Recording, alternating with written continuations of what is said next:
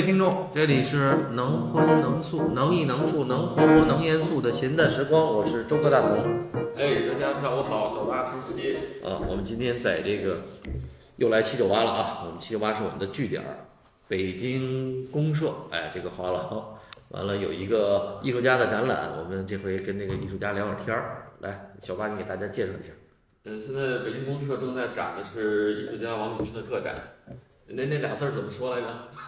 各展的一个肖，一个什么？萧和那个敲，哦，对嗯就是一个作为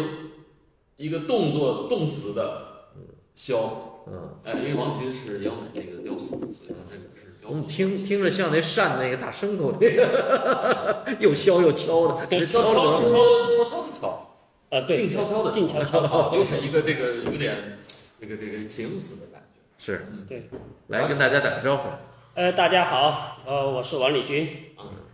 呃，这次这个很感谢这个呃赵东老师还有这个陈曦老师过来，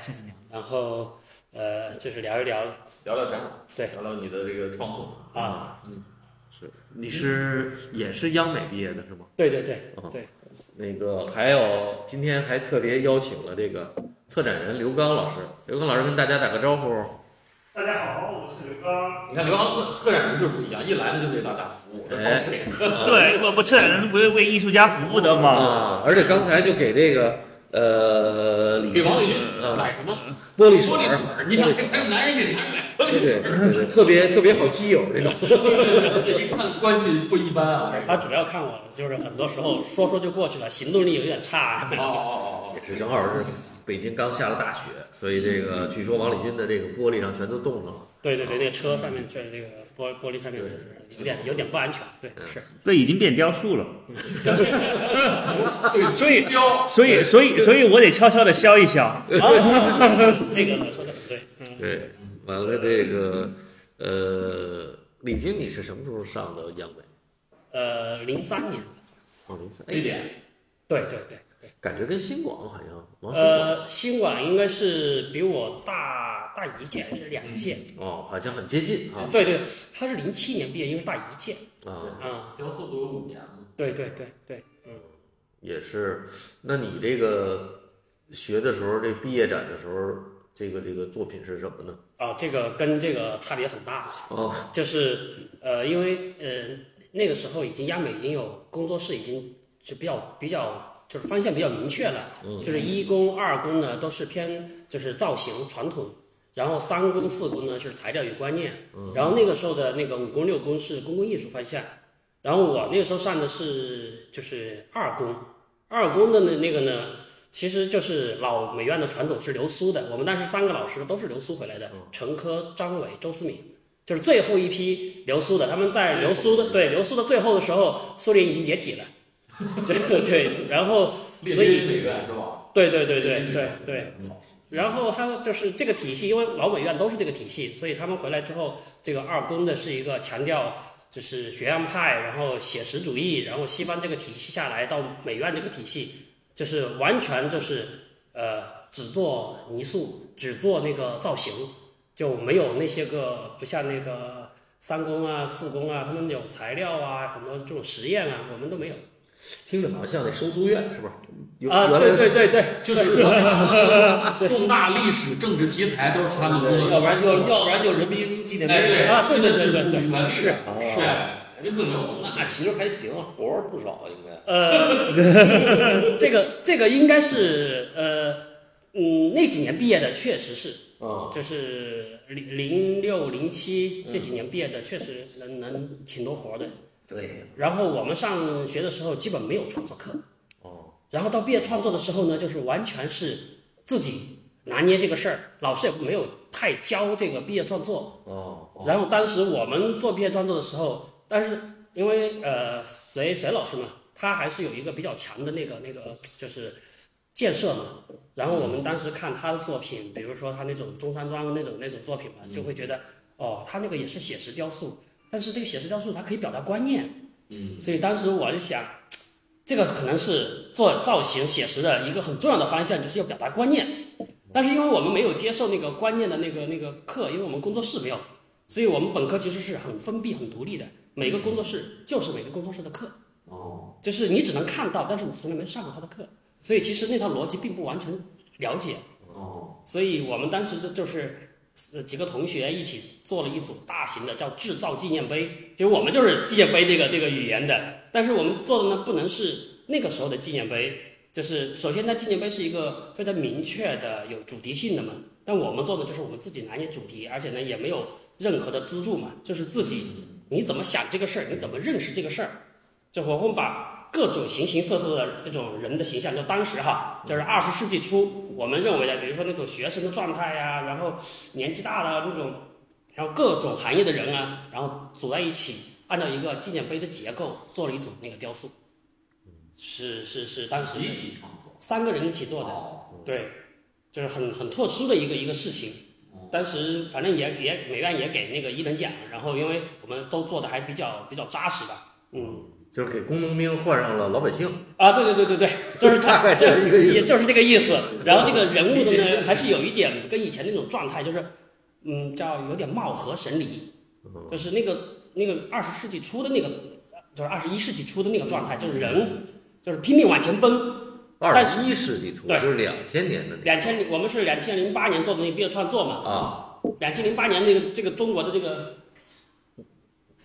这个整个趋势是一个非常昂扬的趋势啊！对，零八年奥运会啊，快速的上升，对，就是进步，不管有没有目标，但一定往前冲那种状态，哦。就是就是当时是做的那种感觉。最，后还学院一等奖，就是一帮贪婪的人正在向前冲呢，我明白了，可以这么理解。是吧？对全是从上山下乡，是吧？那对对对。对对，由上山下乡变成变成拥抱什么东莞、深圳了，对，就但是我们就是还有一点那种，当时前面那些人哈，就是比如说手里也拿个房产证，因为那种房房地产那种，就是还是有很强的批判意识，就是那种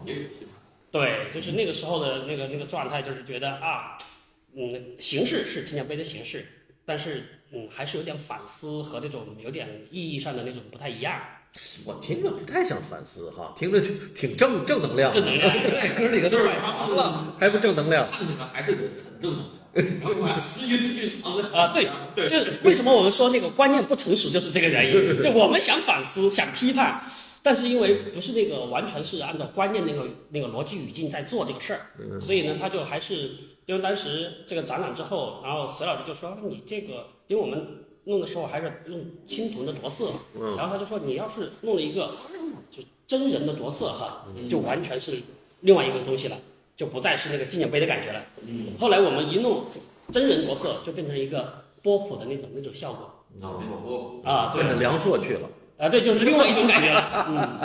梁硕挺挺也挺正的，过去做农民工那个也挺正，对对对。但是很快我们就就没再往这个方向走，因为那个时候是毕业的时候，大家一起在做嘛。后来就毕业之后就不再一起在做了，嗯，然后也就是那个时候就咔一下就那时候你们工作室多少人毕业？七个人。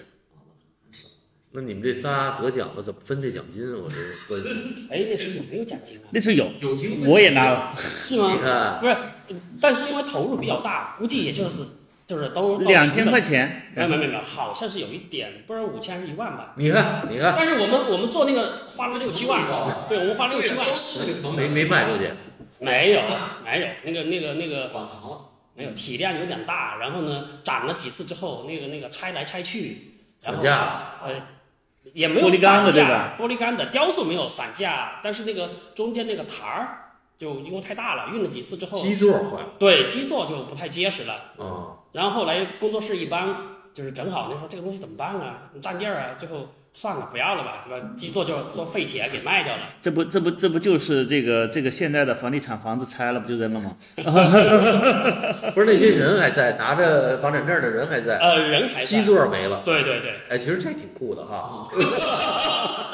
哎，这个这个，你看我就没有这个角度去考虑一下这个问题，是吧？对对呀，五十年后人才没啊。在 今年房地产的冬天里尤其感觉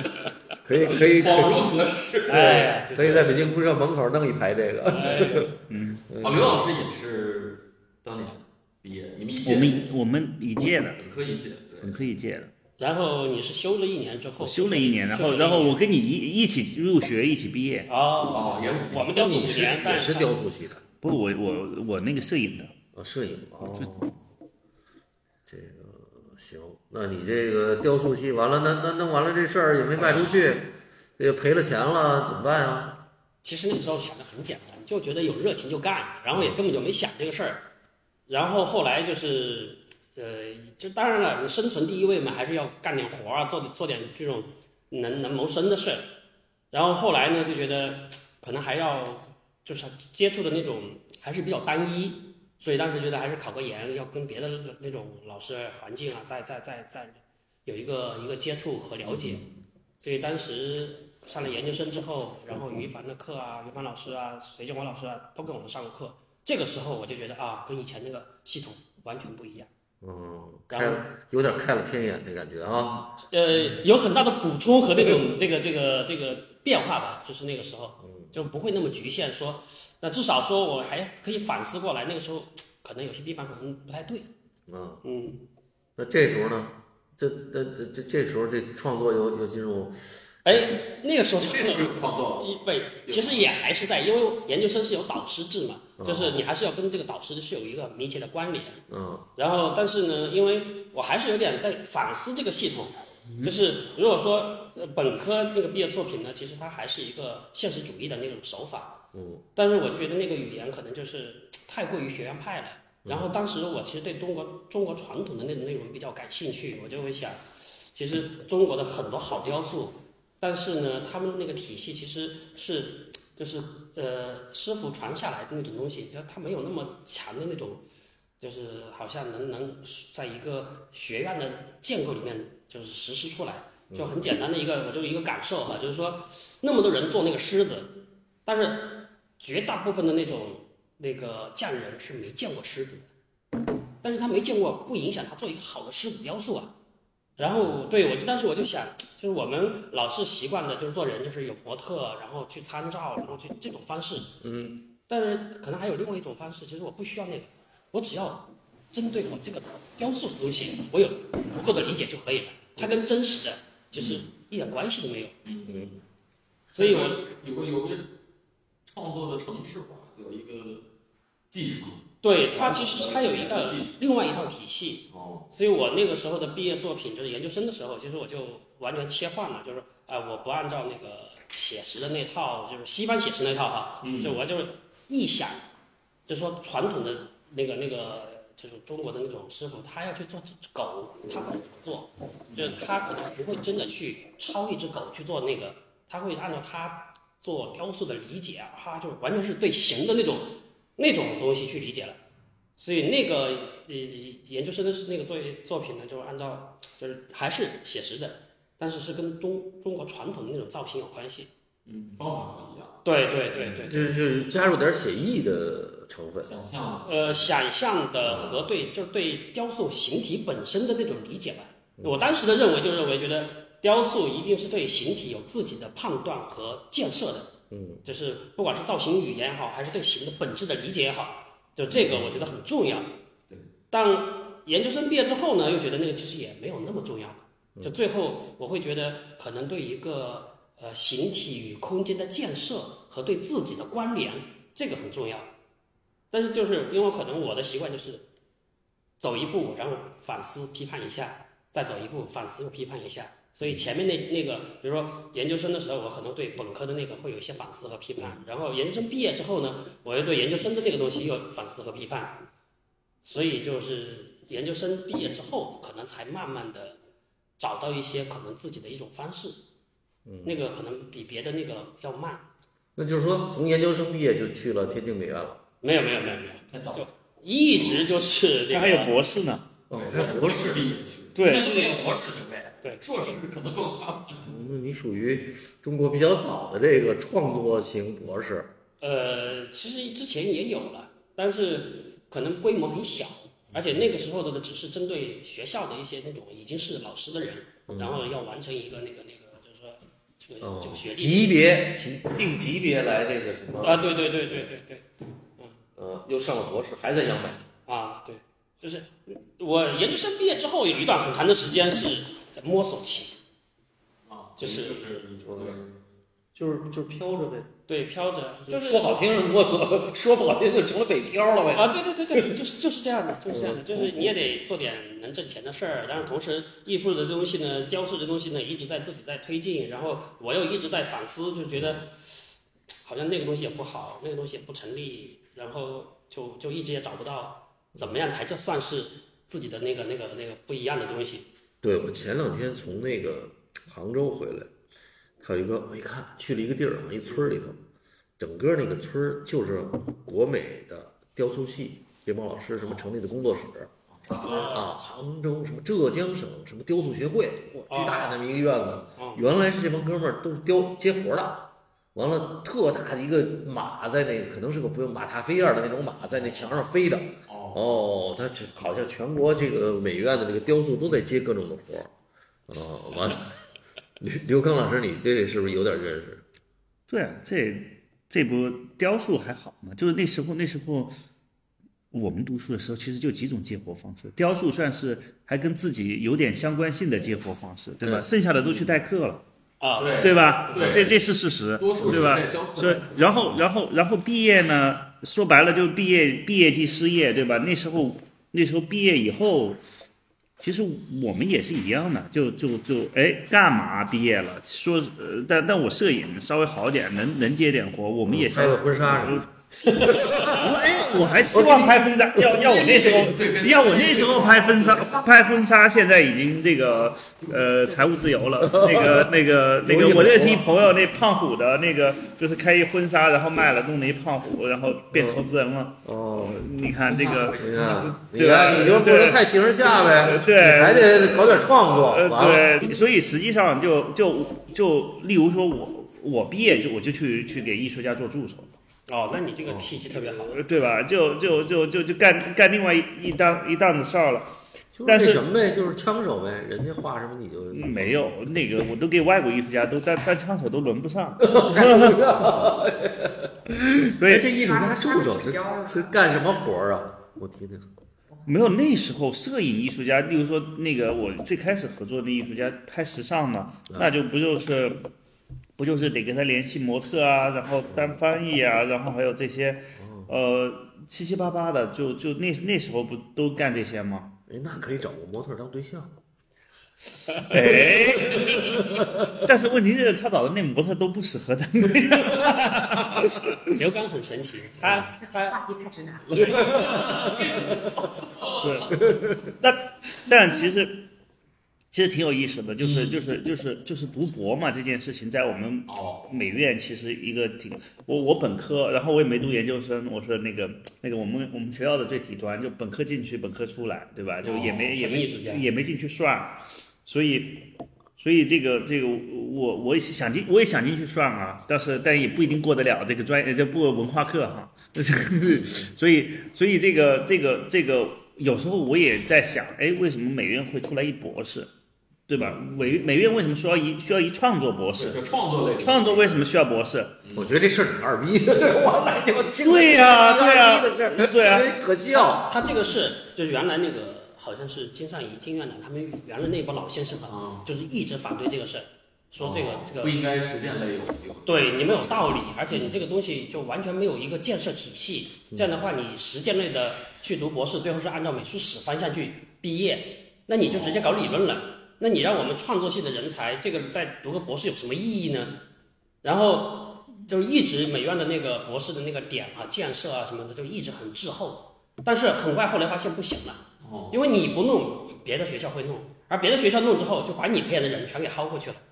对这样的话，你到时候你的，因为你最早从清华那个清华开始吗？清华最最开始做博士吗最早？实现了你如果培养那么多人都就是只有纯粹的艺术家哈，那个都无所谓，就是你本科都可以了。但你有一波呢，还有很多他要反哺高校的那些，嗯，但你研究生进不去，所以这些人都会进别的地方。一个这个事儿，一个他妈什么政治学习这种烂事儿，我去他妈都是我小八几年、七几年的时候什么事，现在又开始了。我操，现在更变本加厉了，就这种美院的这个机构太他妈可怕了，我觉得这个现在就是这样，对对。这挺挺扯的，但是无所谓，反正反正后来大家就是等于是这大家也接受了，大家也妥协了。尤其是去体制啊，你要去学校当老师，大家都水涨船高，你你都必须是硕士、博士，然后或者海归都是一个什么名校，现在就这个对拿这当标准。没有像像你就在外头混混车展人也得也也恨不得就是拎出来八个八个博士对吧？我靠，人应该还这个博士呃我挺多的，比例挺高的。对对对就做学的这种，反正现在是一个很就是很脱离的这么一个没有没有，感受这那个学历通货膨胀期，学历的通胀，对 吧？就就就实际上是这个问题，呃，就是就是大家都在卷，没有别的可卷的，就是就是没有可别卷的，就跟电池卷电，不就是那个呃汽车卷电量，对吧？嗯这个手机卷屏幕，对吧？那个呃那个艺术生卷学历，哦，那你们俩后来怎么认识的？你这个给艺术家当助手之后怎么？不不不，我我我我想给他当助手，没当上。不不不，这是两个事。他他给艺术家当主持人，那是非常厉害的摄影的艺术家。当时就是有很多一些项目，国外的那种艺术家到中国来，其实语言啊，包括其实都都有障碍。然后他正好这个语言又挺好，完了之后又对摄影又有感兴趣。当然还有还有一个哈，就是他的经历太过于神奇，就是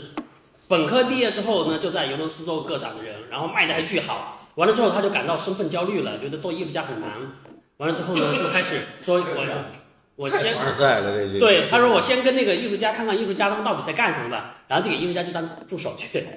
就是所以他这个这个呃了解起来这个真是那那我我先得我先得给我那个以前买我作品的人道个歉啊！那个你们的投资都失败了。没有没有没有，这个现在还在发展中呢，是吧？对，所以所以所以那个没有，我其实觉得，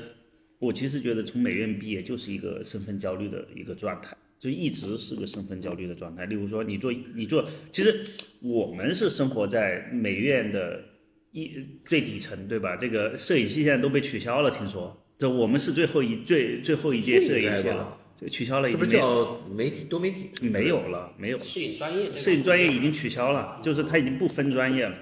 然后，然然后，然后，然后，但是这不分专业这事儿挺搞的，你知道吗？到到现在，这个美院，我要招到美院招一个人，那个人没有任何技能，就就就就就就真的没有专业，就真的没没有用。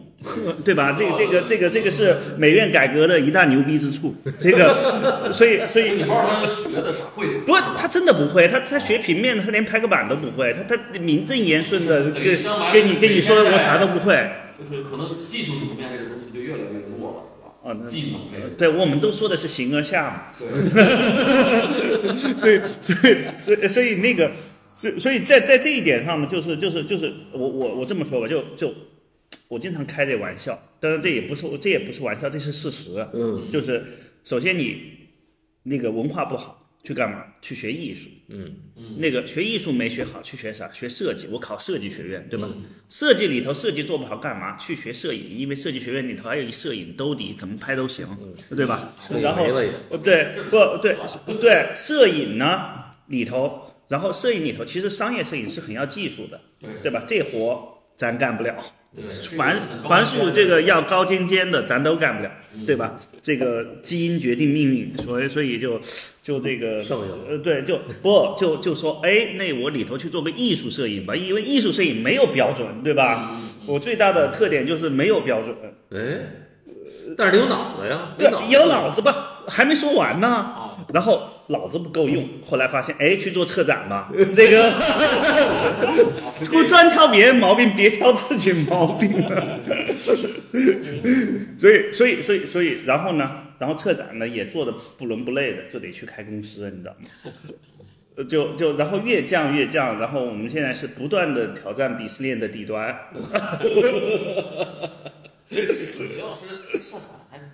呃，对他那个我我跟他认识的时候是在乌镇的那个上演展双年展，对对对啊，一一六年还是一一一八年吧，这是摄影双年展哈，不是当代艺术当代艺术当代艺术，哦对，跟那个是冯老师，国一老师，冯博一老师嗯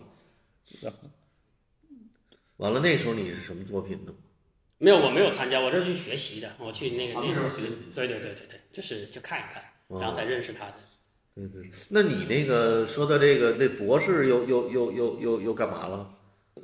博士其实博士有什么作品，或者是博士没有跟作品关系，就写写论文，不是那个阶段？那那那个阶段其实创作，我就说那个又又到哪儿了？创作其实就是猫了是狗由人，完了变成猫了狗了，完了猫了狗了又又又奔哪儿去了？呃，那个跟那个呃博士那个阶段没有关系，但是是那个时间段是正好是那个二零二零年在公社的第一个个展。对，就是，但是其实跟那个博士一点关系没有，因为博士已经他已经不是跟专专业有关系了，他只是一个写论文的事情。啊。那个个展我还有印象，就是一些什么木头啊，对对对对那对种装置对对啊，而且是比较传统语言的装置，对对是还不是。很新的语言的装置，我觉得跟还是跟雕塑语言有关系的。对对对，是的，是的，是的，对啊，就还还因为我是在俄罗斯去看过马列维奇的那个那个那个嗯。展览，当时他马列维奇做了一堆装置嗯。啊，完了后来他但是他坏了啊，据说是后来他那些装置是他们那个美术馆又重新做的，我嗯，觉得跟你那个有点像，就是你还能看出来那个苏联的这种是吧？很对对对，就是他那个对他很学院的那一套啊。语言里头还是能能有这个关联的其实我我我在有时候上回我跟呃王立军，我之前在在在广东美术馆做了王立军一展览，嗯然后呢，去年嘛，去年的时候，然后，然后其实我有一个很大的感觉，就是就是嗯，他还是用他一直在是用最传统的一个一个语言，就是包括这次肖对吧？它也是最传统的语言，雕它也是最传统的语言。他他尝试着用最传统的语言，但是换一种方式去看它，其实这中间其实是挺有意思的一件事情。然后第二件事情，其实我觉得在他的他的角度上，其实有一件更呃蛮有意思的事情，就是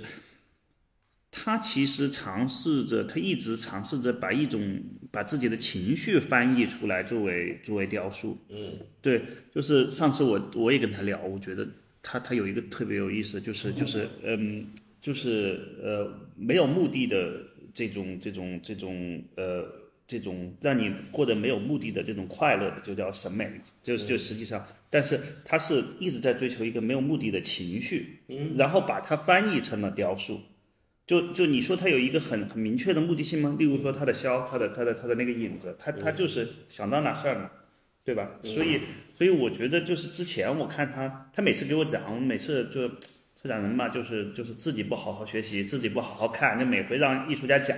然后艺术家就开始讲，叭叭叭叭叭叭叭，然后后来我发现，其实他中间有一个挺内在的东西，就是就是他。追求把自己，哎，我今天有一个这种感觉，我觉得，哎，这个这个东西飘在空中挺好，这个东西要连起来，然后他就是追求那种没有目的的跟这个东西在空间中形成的关系，嗯，然后然后然后把这个东西转换成为一个雕塑，然后另外一个雕塑，再一个雕塑，它它它东西有点这种这种状态，嗯，就是就所以我，我上回在在那个我们俩做了一对谈，对对，然后我就我就说我很多时候感觉它是一个，嗯，将没有目的的情绪作为它的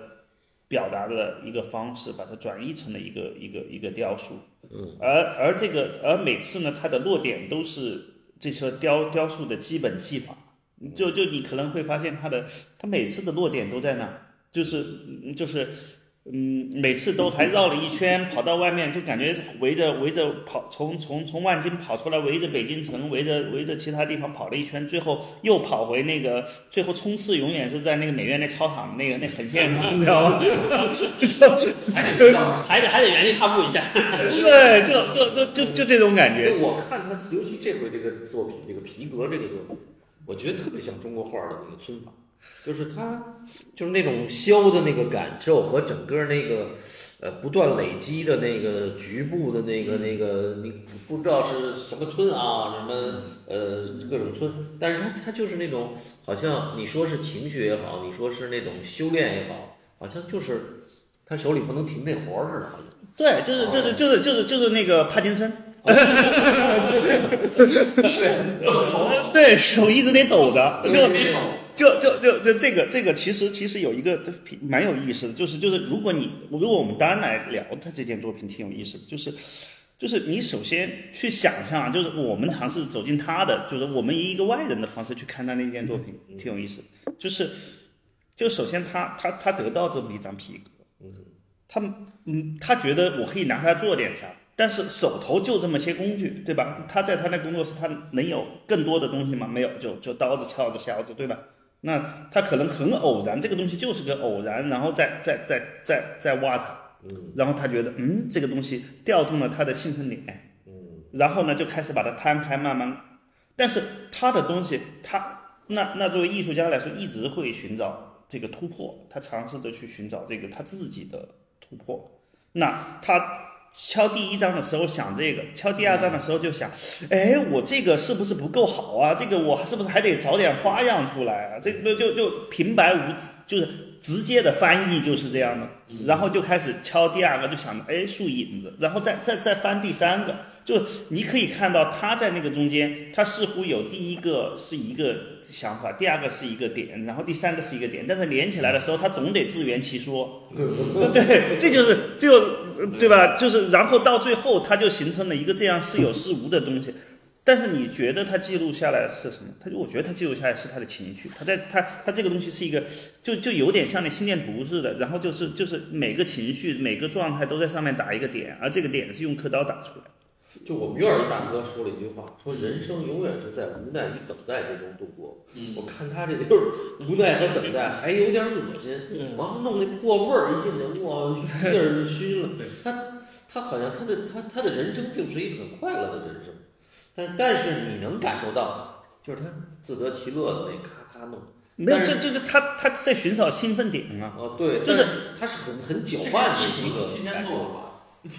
呃，其实对，之前就已经开始了，就是，但是中间不是工作室一拆，我就停了嘛。工作室已经有有有大半年没有工作室，没有工作室我就开始削粉笔，然后这个就穿插着来。就就就就就很多时候，我我认为艺术家是从一个无赖中间去去去去去去去做一件事情，他并不是在一个很积极的在在做一件事情，他他有表达的欲望。呃，那那我我有时候认为，哎，你比如说梵高。他其实是他一缺点变成了一优点，对吧？他他他画不出好画，然后就画了个烂画，然后最后大家就说这是好画，他就成为了好画。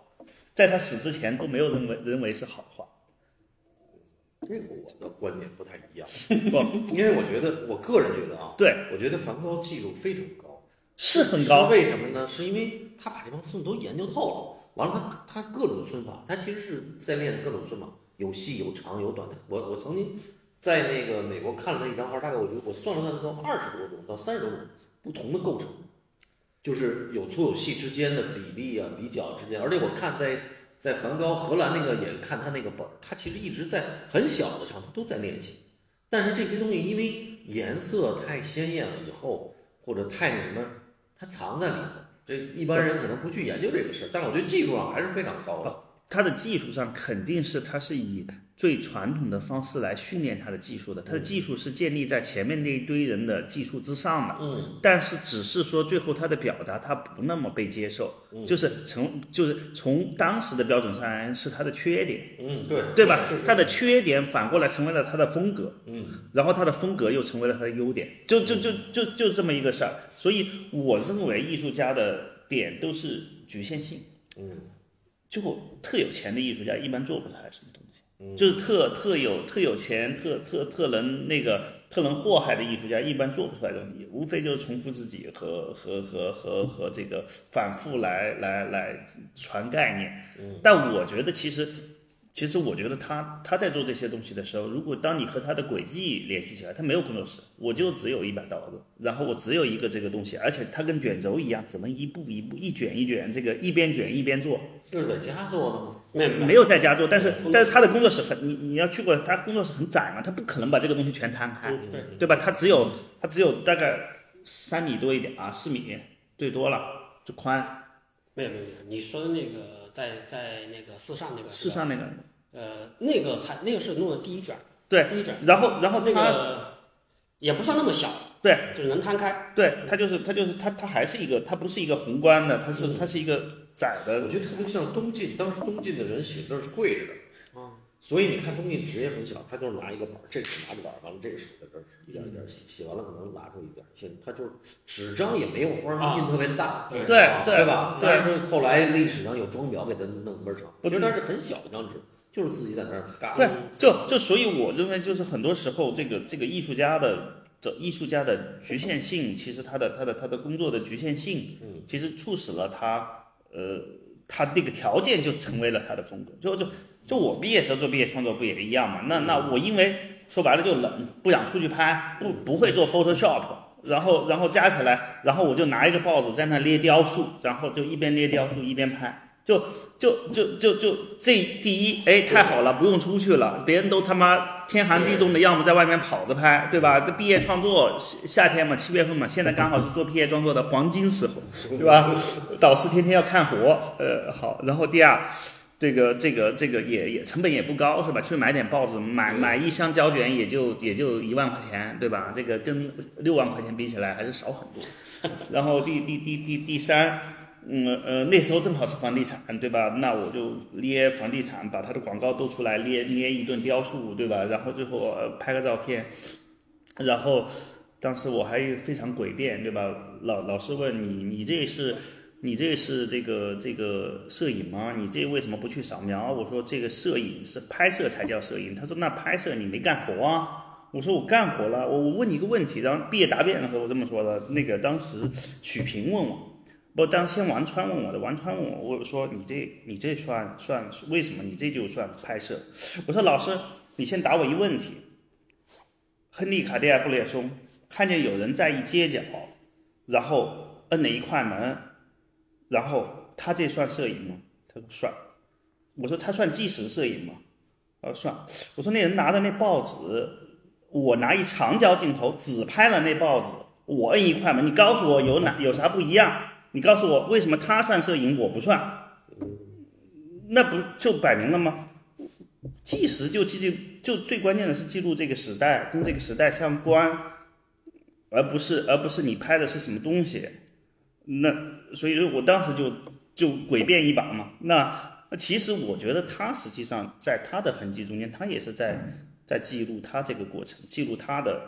就是他的那个情绪。他找一个方式，就是他雕塑很多时候是将这个方式将这个痕迹给他留下来。我记得他的那个画粉画画粉笔那个画画柜子那个，他实际上也是他的情绪，他把他的情绪返返回到了他的建筑，返回到了建筑上面，返回了他把这个实实物，然后通过情绪转换成了雕塑。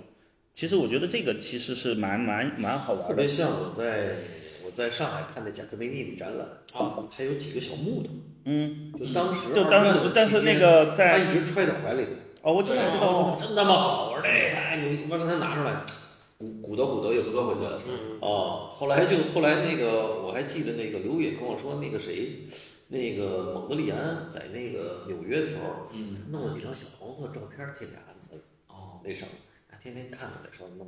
我觉得就是它都是一种私房私密的那种东西。对他有一种情绪的琢磨，就是就是就这个东西就得盘，就是对吧？尬有尬有，对，就就得盘。所以，所以我其实觉得，就是就是就是就是王立军的东西有一种特别有意思的东西，就是他还在盘这个东西。嗯，他没把这个盘子盘到他盘不住，还能窝怀里，你知道吗？就很多艺术家就是一大把这啊啊玩不住，这这个把衣服全脱了，把它都盖上都盖不住，你知道吗？这这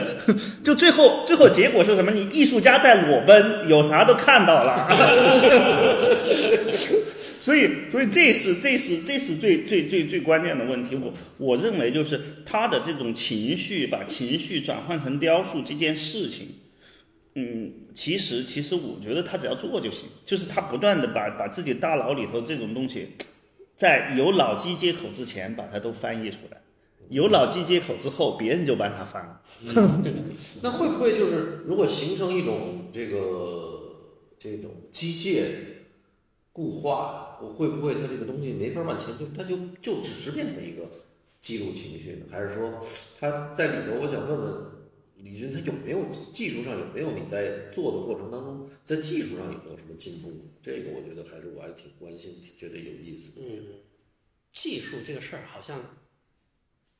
但不是我说这个技术可能不是大众说的那个技术，啊关键这个技术只对只跟你有关系。你觉得你在不在推进这个事儿？还是说你只是说凭借这种感受，我每天就是干一干，没有想这个问题？这个呃，肯定是有一些，就是我我是自己，我的工作逻辑其实是就是反思的，嗯，就是我一定是走一步之后会回过头来看那个东西可能还还不对，然后我又会走，所以它切换很快，嗯，就是而且呢就是触角很多，就没有一个非常明确的，我就按照一个方向好像能越走越什么样，我我好像不是那种工作逻辑，我总是要做一个东西出来之后，觉得嗯，在这个基础上我可能。要改变这个东西，我会出来另外一个，可能跟他没什么关系，就这个，然后我又跟他的时候，我又在这边又出来一个，就老是那种就盘着走，就是跳跃跳跃，对跳跃，然后我可能回过头来，我能找到一些线索，但是从作品本身的线索可能就没有那么集中或者是那么清晰，然后这种所谓的这种就是推进哈，我可能自己只有一种朦胧的感觉，就是。呃，我我自己慢慢的会有这种方法论，但是这种方法论也不是那么确定，就是说我要建立一个什么样的方法论，所以可能有些人就很明确，就是他一定会有跟政治有关的那种方式，跟社会现实有关的。我好像对那个东西没有直接想拿过来要用的那个方式，我我会觉得可能跟我有点感受的关系，我就会觉得啊，这个是一个契机，我就开始做了。但是考虑的问题的时候，我还是挺其实挺考虑雕塑本身的问题的。我从来没有把这个雕塑这个事儿要甩开，我只只是关注艺术就行了，或者是怎么样？我会觉得雕塑本身有很多问题，还是值得可以去。就跟他说的，外面跑一圈回来，我还又回到了那个那个那个地方，就是最后我还是会认为它是个雕塑问题。哎，那为什么这回这粉笔上刻的是人，而不是其他的？因为你以前我粉笔的作品我也对，就是这个，其实因为粉笔这个作品是我整个转折里面最重要的一个东西。嗯嗯，就是，呃，美院那套系统告诉我，雕塑是耸立的，是就是像我刚才说的二宫的那种纪念碑式的那种，是永恒的，要对抗时间的，那个是人类文明的一个核心，它不会衰亡的那种东西。嗯我对那个东西我一直就反思的时候，我就觉得，我我我学了那么多，我那个研究生毕业之后，其实我都还没找到一个明确的方向，我到底应该做什么。然后我就很偶然的，我想起来就是。好像我小时候拿一根粉笔雕过一个小头像，还雕的是鲁迅还是高尔基那种，就是有点胡子那种。我当时特别的激动那种感觉。哎，我说我以前好像对这个事儿好像我不是和泥的那个，我说好像拿个粉笔我就可以削削削就雕个一个很很很自己小时候嘛就会觉得很刺激的事儿。然后我就想啊，我如果今天我再拿个粉笔，我能做个啥事儿？好像学了那么多东西，我回不到原点，就是我不知道那种兴奋点还是什么。所以我当时没有目的，我就拿两盒粉笔，就是随便削削削了之后就扔在那，也没什么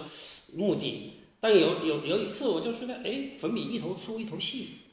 我把它粗细都削的一样的，就变成一个一根小棍儿小棍儿。这小棍儿之后，因为它有痕迹了，它完全不像一根粉笔了。而且这种不像一根粉笔的时候，它就变成了所有的粉笔，它都有一个就是同一性，它不是那种没可能生长出来的同一性，它是。它是摆在那种形式上的同一性，嗯，所以我就把每一根粉笔都接起来，接起来之后，我就接了一根从那个地板上接到那个工作室天花板上的一根粉笔，就接完那根粉笔之后，我就心里边哇，就感觉完全跟以前看的东西不一样。为什么？那根粉笔特别细，然后呢，在工作室里面，整个工工作室的场域都因为这根粉笔发生了改变。就是我每次一开这个门，那个粉笔就换。然后它它这种摇摇晃晃的感觉，然后看上去有每一个都有颜色嘛，就特别漂亮，对，还特别漂亮，跟我以前所有做的雕塑都完全不一样。然后我就觉得这个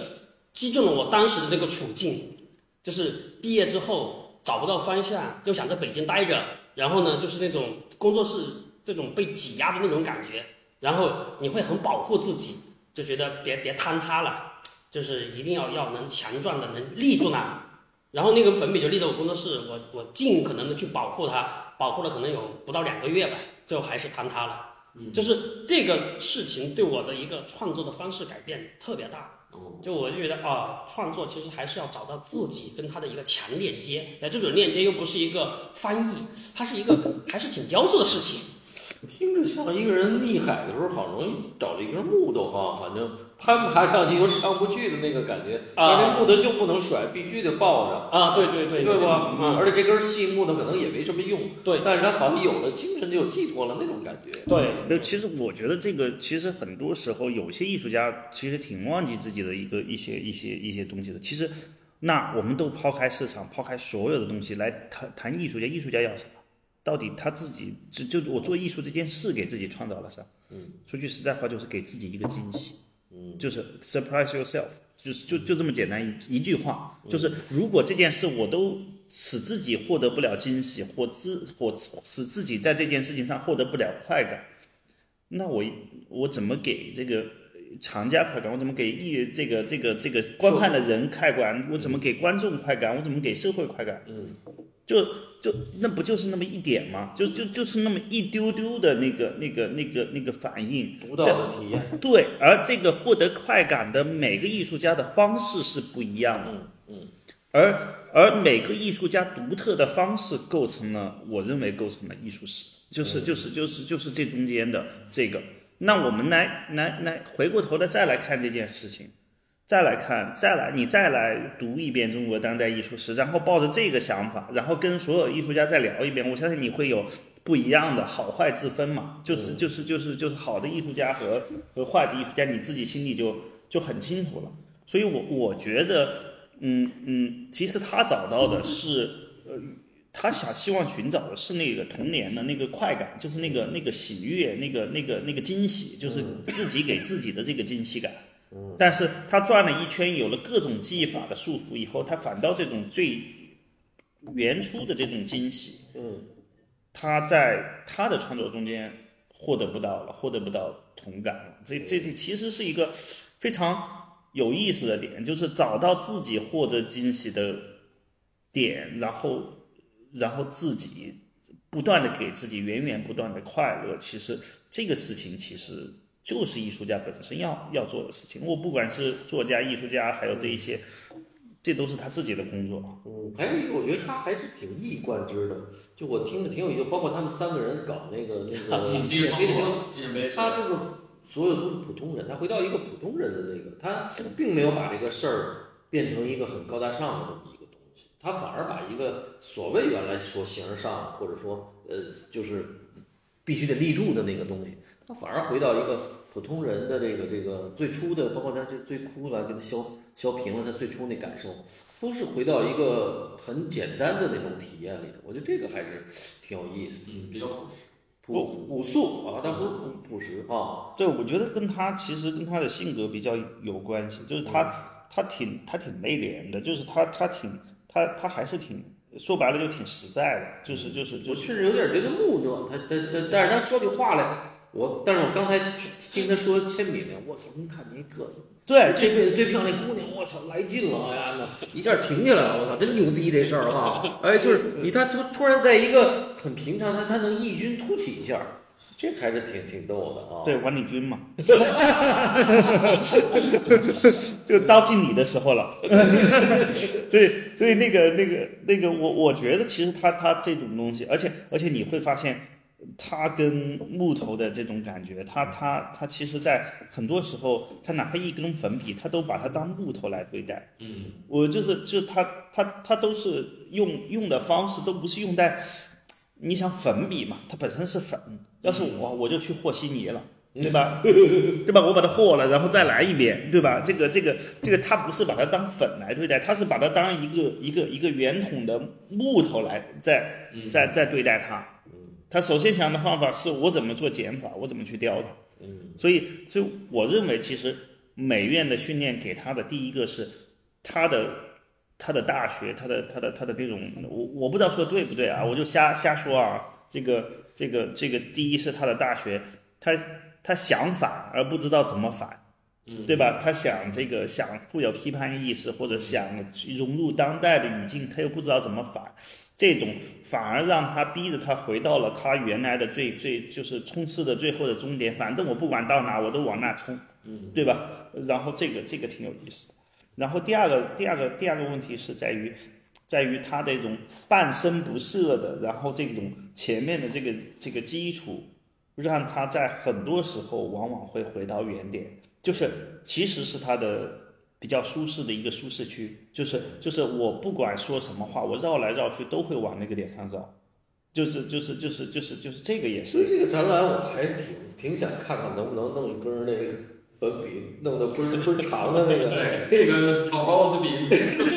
应该比你工作室再挑一下。对，看看公社的这个场域，我最高只弄过四米，嗯四米上去就就很难了。嗯对，我就说哪怕弄个三米呢，其实展厅里也挺有意思的。这个而且但是待不了一天。对，不，你走进来把门一开，它就倒了嘛。嗯，对，呃，空气流动的，空气流那比如说弄一根钢线给它给它，不，那就不是那根粉笔了嘛，那就没有那个那个惊喜了嘛。只有你数不可能的事情做起来，然后那个惊喜才在嘛。你你如果穿一根线，那他那个惊喜就没有了。就就就你你你不让它倒。你只要了形式，没要了本质。我觉得，我觉得他这个这个有不时候这个是周哥是藏家的思路，我得固定住啊，这东西早了全没了。你发现藏家有一个点，就是他一定不愿意，他他愿意买挂在墙上的东西，但不愿意买挂在墙上被摆动的东西。哦，就我我认为，我敢打赌，他那个就是摆动的，现在挂里头那东西就比较难卖出去，你知道吗？就是当然是谁要买了，我也认，我我输你钱啊，一千块钱摆着。什么东西我没看没有，它有它有一个雕塑，就是下面是摆动的，是动的，是对。动的，就是藏家往往它愿意动，但是它因为它有一个伸缩关系，它是不那么确定的，哦，就是两个石头挂着，然后你这边高一点就这边高一点，就是它其实所以藏家大部分是商人，商人不喜欢不确定性的营商环境。我倒是买了刘国强一个雕塑，特别好，它就是一个机械，它是一个黑的框儿，完了中间是一个方的，完了他把方的那个都是钢的，方的那个它做成了一个后边有有电机，完了稍微错了一点儿，就是一开那电机老动，哦，对就是你感你看着像马里维奇的那个框，但是它它它老他老有一个边儿嗯，出现，但是但是但是你那个确定性是刚的确定性，你知道吗？他那确定性是神智和那个，他那个一脑这东西。对，啊，这这比这个，要么你不确定性是公众型的不确定性，比如说那个那个画吧，然后那个拍卖场上没了，这个这个是公众性的确定性决定了它的不确定性，它是它是在家里不确定性嘛，然后那再出去咋办呢？主要是怕掉了啊。不，但是也也也是也是有意思的一个，他这个这个嗯这个。没有就就就我觉得就是就这种事情吧，其实应该是拿出来聊，拿出来谈论，嗯大家理解这件事情的有意思的点。对，而不是说，而不是说，哎，我我我我往往是把这个东西还是放在里头，就是就是，首先你你你去收藏这些艺术家的作品，你得把它翻开了肚皮看看，看看里头到底是啥货，是对吧？就是所以，我其实，嗯嗯嗯，看看王立军的东西，就就就就就其实我挺感动的，就是我觉得他一直就是就就就在那儿用他的方式把他的把他的情绪翻译出来，然后他的他的局限就是他读了美院，对吧？这个这个这个这个被美院训练的，一直到博士，嗯，然后 然后这个这个这个，但是他的但是他的他的他一直想跳出这个，对他一直想跳坑，但是呢坑就在那，然后他也没跳出去，所以还得回到操场。呃，对，所以所以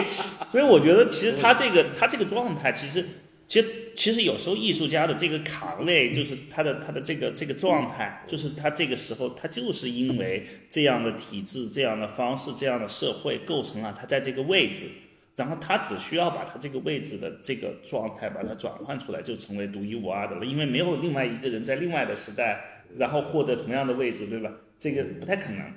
所以，所以我觉得，那例如说，现在的人也做不出这个，这别别，你你现在人做毕加索，人家嫌你老气，对吧？呃，这对吧？然后，然后你你现在的人做，就就就回到回到梵高的时代，说你过时，对吧？所以，所以就是就是你还是在你那个时代，你那个就是你的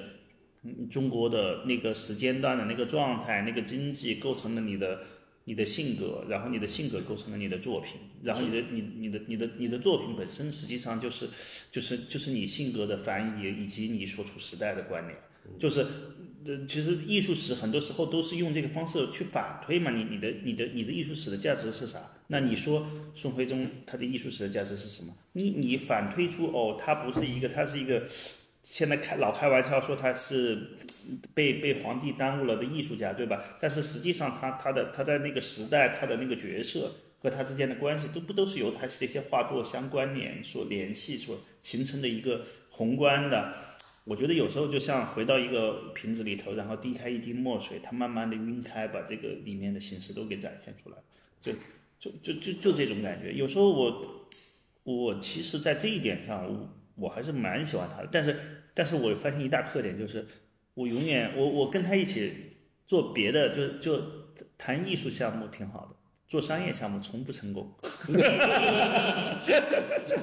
小八，你说说这事儿。这事我哪知道呀？这不是我就说，像你们央美的这种什么这个这个出来的很多的这个艺术家，他其实变成这个对，就是我那个阶段呢，他他有一点点排斥商业，就是过去那个人的价值观的一个转换阶段。就是内心理想对，就是你可能跟现在的美院学生聊这个，他们不理解，他们觉得我要么就要很商业，要么就不做这个了，是吧？完了，但是我们又不是像美院那些老先生那个计划经济时代的那样的一个那样的艺术价值和艺术理想，所以就是说，所以我你又得生活，还对，所以这这个这种纠结也好，矛盾也好，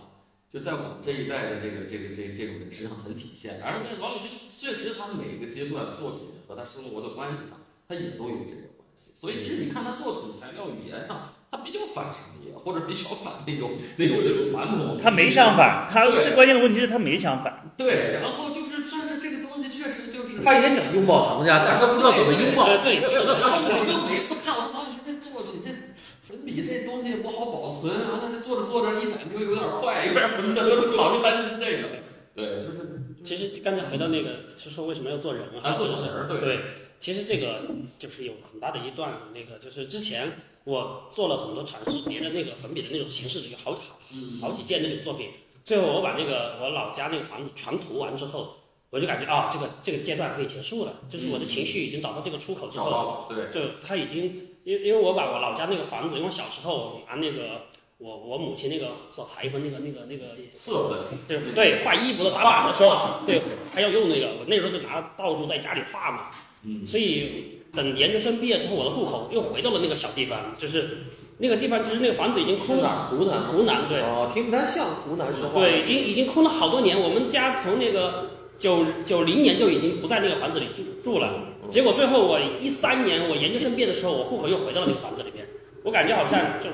这么多年想出来，最后又把它摁回去了。又回到了，对，然后我想，为什么我会回到原点，说拿那个粉笔雕啊，或者是，然后我又回到这个地方之后，我说想起来我用那个粉笔在家里面到处涂，然后那时候我们家就觉得啊，挺有这个绘画的那个那个兴趣和那个天赋，然后我就默认为我就是有这个天赋的，所以我就很小我就明确了我我要画画这个事儿，嗯。所以后来我一回去之后，我就觉得把那个粉笔把家里全涂一遍这个事儿就嗯。特别的契合。然后在过年的时候，我就再把家里面涂完，涂完之后，这个作品其实就结束了。结束了之后，其实我也觉得粉笔这个事也结束了。然后就有一次跟人聊，他说：“哎，其实你那个粉笔的作品其实挺好的，为什么后来就没有往下发展了呢？”然后我就会说：“啊、好像有些艺术家很习惯于用一种材料来来表示自己的那种特点。嗯嗯我说我好像不是那种艺术家，所以我到那个觉得我我已经没有什么好的想法要用它的时候，我就会觉得我被这个材料局限了。嗯，所以我觉得那个它限制了我的自由。然后那个那个朋友就说：“他说，其实你这么想的话，就是被限制了。”哎，我一想这也有道理，因为你不想用它，其实是被限制；你随便你想用就用，不用就不用，这个是自由。对，然后我后来我也就不排斥，我再拿这个粉笔再用了。嗯所以这次就是因为刚才回到就是工作方式和节奏上面，就很多时间被打乱了。就是博士毕业呀，然后要写论文，长时间都是就是要要要要要花时间在写东西嘛。其实作品就是会有有停停留嘛。然后后来呢，就是有疫情啊什么的，工作室又不能去，然后又边上工作室又拆迁，完了这边又去工作，工作呢又坐班，所以我的时间就变得很碎。很碎的话，我就没办法集中精力去做一个非常有系列性的作品出来，我就会做很多那种随时可以拿起来、随时可以放下，同时有很多重复性的事。就是雕个粉笔，我就觉得，哎，我今天可以随便雕，雕五六根，我也觉得没事儿。明天我又可以接着雕，它不会因为昨天雕了，今天就不能雕。政治学习下边的雕分笔，我看不是小丫子，这孙子又他妈开会的骂我，我给他课到小兜拉了他。小人儿，对对，这这个人也是因为有这个原因，就是我觉得好哦，像就是开会的原因是吗？没有没有不是不是，之前没有那么关注，这有原型这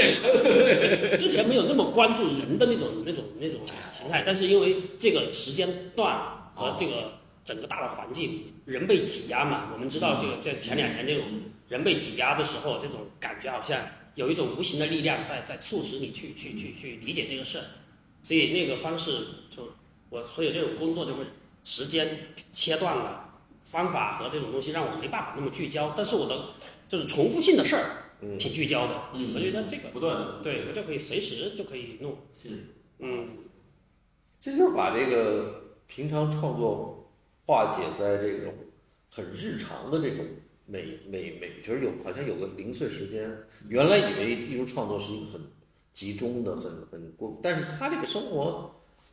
工作时间很小，有时候甚至没有，完了又什么呃坐班了什么之类的，他想拿起来一个，这有点儿我觉得还是回到有点像那个贾克梅蒂的那个那个那个小木头的给我那感受，哎，我看那个感受还是很像。就是它，它变成一个很日常的一个，好像离不开的这么一个东西，但是它又不是一个东西。把玩件，对对对，就是盘呐，或者它它它就是自己在，但是你刻的时候脑子里有形象。我其实没有形象，但是我会规避一点，就是我不想做完这个，下一个跟他一样做。对啊，所以我就没怎么能够那么多？怎么能够每个跟每个一个不一样呢？百家姓和这姓周，这这不，他肯定会有一些雷同的方式在做，啊，就是头啊、手啊，可能会有一些那种雷同方式，但我尽量就是因为三三天前的我可能记不住，嗯今天做的这几个每一个不一样。哦，然后你你明天做的时候呢，就也有就跟昨天的不太一样的，但过两天的时候可能就会有雷雷同的。人不可能每一个都有新鲜的东西，但是那个我就管不了了，就反正我我我也不管之前做的是什么样的。嗯，我，其实你你说没事儿，我就说今天这仨不一样就行。没有，其实其实其实其实我我们我们我们这么来排他的东西啊，挺挺有意思的。我们我们尝试进入了一个他的思维方式，嗯呃，就我们先说他的，他他他雕那个，他雕那个，呃呃呃橡皮橡皮，那你去想，他如果我把它画一个时间轴，然后他今天雕的这这里，他尝试的，他到第二天的时候雕雕第二块的时候，觉得哎那块不一定好，我这块是不是要调整一下？然后他又开始哎把树影的概念加在，最开始想的是人的概念，人影的概念，然后再再开始想把树影的概念，然后第三个的时候说他并没有想哎我要跟前面的一样，所以我又开始雕第三个，然后他又尝试着构建新的形象，但是到最后的结果你是要把这三个都得摊开，然后放在墙上的时候，嗯嗯它成为了一个画面。嗯但是其实它这中间是有一个时间线，对不对？就是就是他的时间线，他每想一个不同的东西，他的状态是不一样。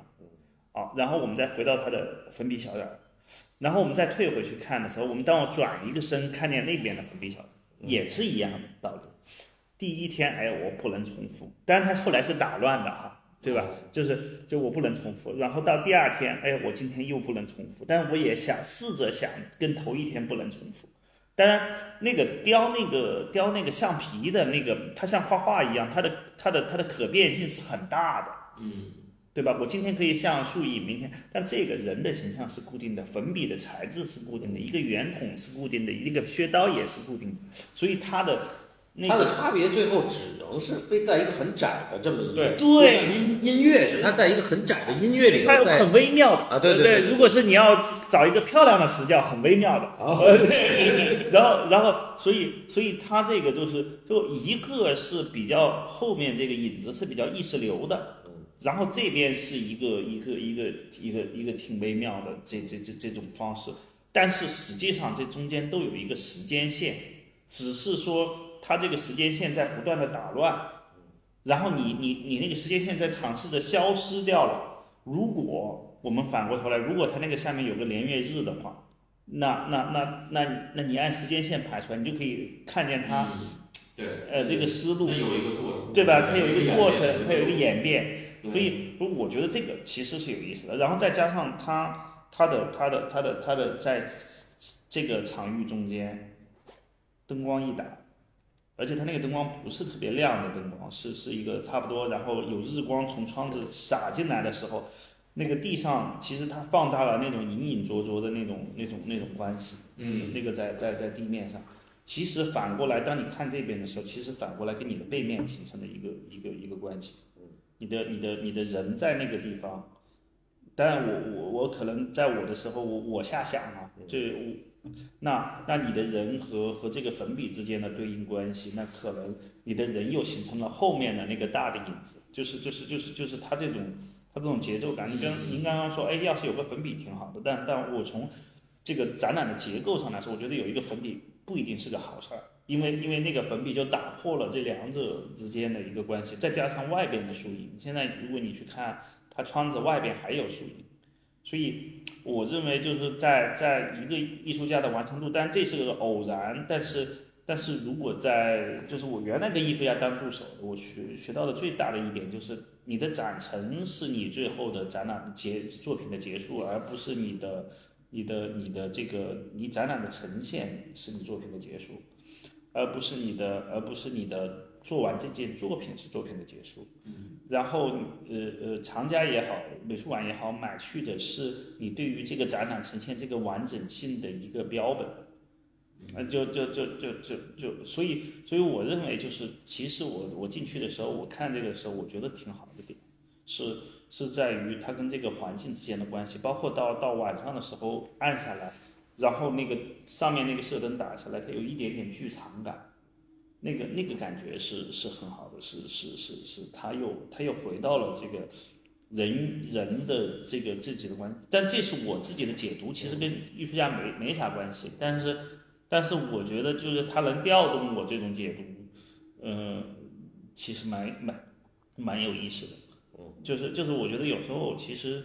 作品好不好，其实还真的不一定跟艺术家有那么直接的关系。艺术家表达他的，让其他人去尝试着找中间这种这种，就就感觉你对对误读对吧？哈姆雷特对吧？这个这个这个，所以所以我觉得，但是我觉得在这个展览中间，其实他做的比较好的就是就是就是就是在这个场域中间，呃嗯。就是跟跟大家的关系之间有有一个有一个有一个这样的状态，就是可能他自己都没有意识到这个这个这这种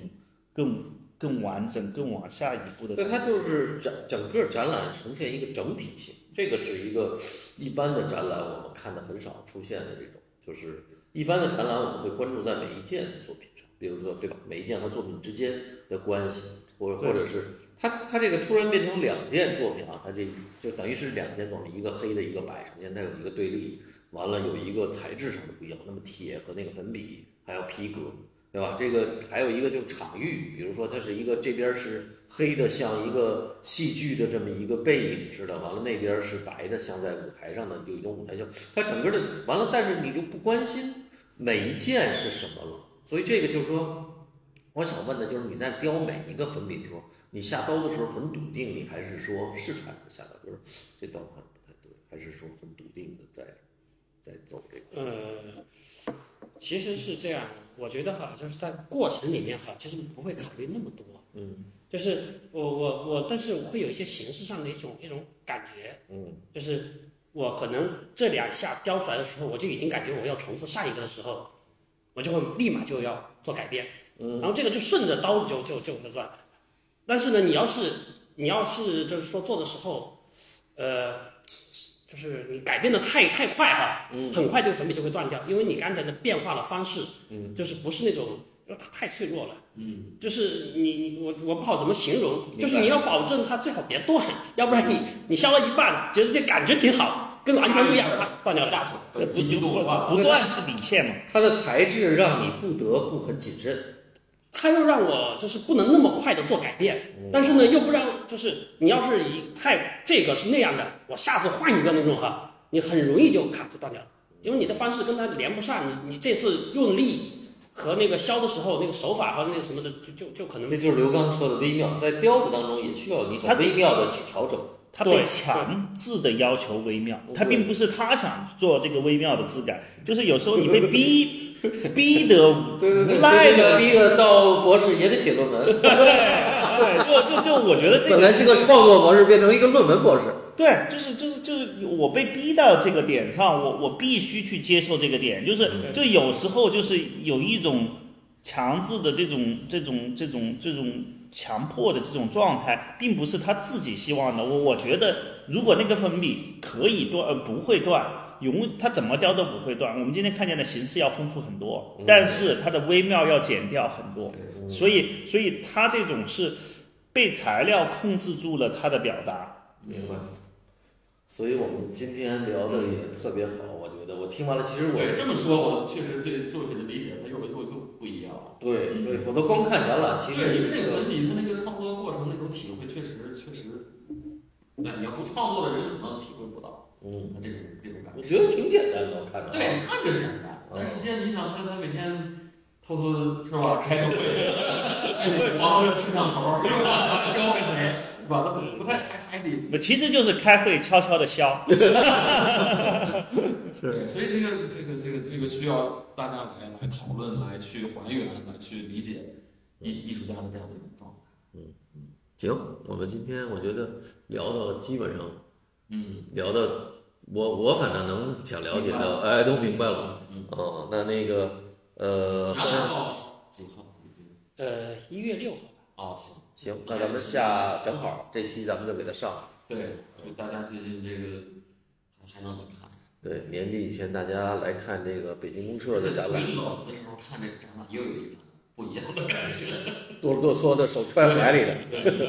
没有，就就就反正这条路上也没啥开门的，就这开门，大家就就就被迫的、强迫的微妙来感受一下。行，那跟好，谢谢李军，欢迎两位艺艺术家兼策展人，完了还有这个李军，完了，我希望大家如果是看完展览啊，呃，对王立军的作品有什么感受，也可以给我们留言，也可以转给李军。好，好，谢谢谢谢谢谢大家，谢谢谢谢小八。好。